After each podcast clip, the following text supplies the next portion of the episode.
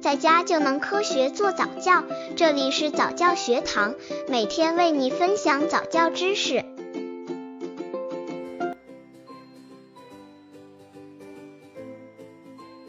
溺爱孩子的负面影响有哪些？一、溺爱让孩子能力变差。法国一对老夫妻五十多岁时才生了孩子，所以对孩子百般溺爱。孩子到了二十五岁的时候，泄大便还需要父母的帮助。家长所有的事情都不让孩子动手，肯定会导致了孩子所有的能力都变差，甚至会消失。虽然这只是案例，但家长们却要重视。为了可以增强孩子的能力，一定不能溺爱孩子。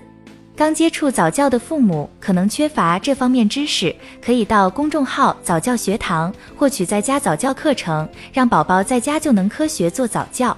二、溺爱让孩子没有学习兴趣，溺爱中的孩子会把很多能力都掩盖了，特别会表现在学习上面，会经常遇到很多障碍，慢慢的让孩子对学习失去兴趣，不再喜欢学习。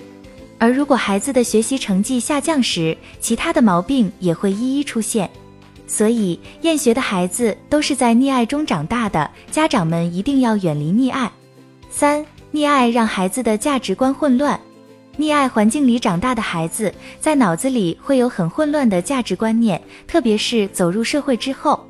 所以说，爱孩子不代表为孩子包办一切，孩子要什么就给什么，应该让孩子查以自由的成长。才是最重要的。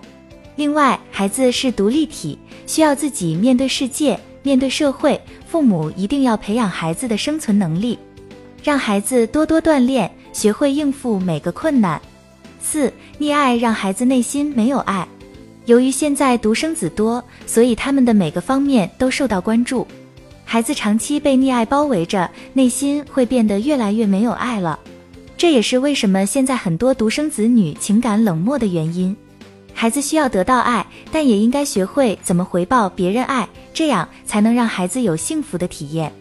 家长们知道了溺爱孩子的十种表现以及溺爱孩子带来的影响之后，就更加清楚什么样的行为才算是真正的爱孩子。